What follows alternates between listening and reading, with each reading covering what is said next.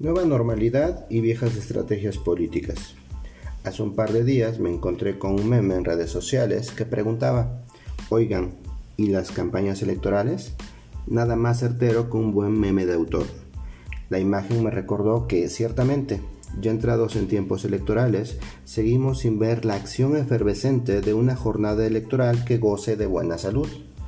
Una de las características que en lo personal me generaba expectativa para esta campaña electoral intermedia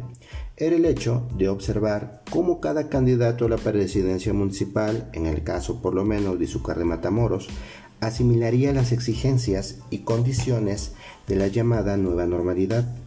un término entendido no solo bajo una construcción teórica hipotética, futurista o apocalíptica, sino más bien sobre los efectos prácticos de una realidad que debería obligar a cada contendiente a ubicarse dentro del fenómeno local, global, COVID o post-COVID, que debería forzarlos a ubicarse a sí mismos dentro de las condiciones específicas de la pandemia, el confinamiento, la distancia social y la penetración comunicacional virtual entre votantes con ciertas nuevas características exigencias y necesidades más específicas. Pues ojo, no olviden que las ciudades grandes se vaciaron y miles de millennials y centennials en edad de votar lo único que utilizan para asomarse al exterior son las ventanas de sus celulares. Voy a hacerles la tarea y bondadoso como soy, les daré gratuitamente algunos tips.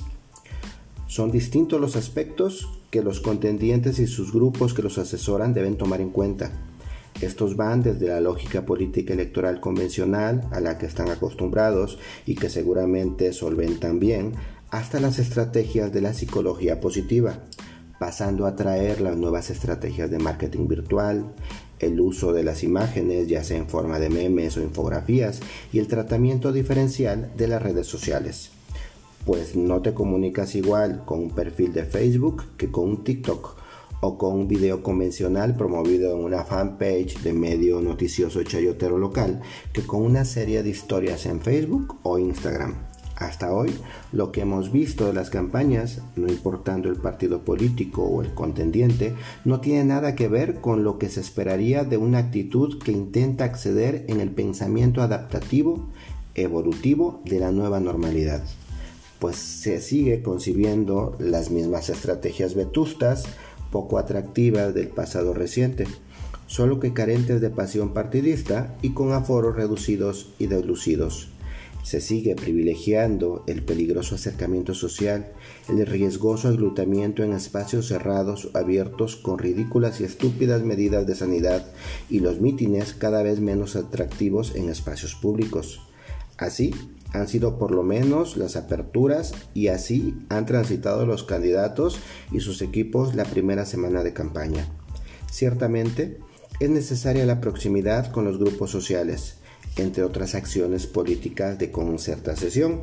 puesto que somos sujetos con ciertas necesidades presenciales, de contacto físico, rituales. Sin embargo, debe entenderse que también existen otros recursos, otras herramientas de las que ya no se puede prescindir y a las que deben adaptarse, puesto que son recursos de dinámicas establecidas y demandadas por los nuevos ciudadanos que son votantes potenciales. Por supuesto, me refiero a la escena virtual, a las redes sociales y a otras plataformas digitales que pueden usarse bajo términos inteligentes y productivos y no solo para lanzar lodo al adversario, ocultándonos en páginas grotescas y de mal gusto o usando granjas gubernamentales de bots. Sin embargo, hay que decir también que no cualquiera hace un uso funcional de los recursos virtuales tecnológicos domésticos, como lo son las redes sociales porque éstas ciertamente demandan tiempo, entendimiento, imaginación,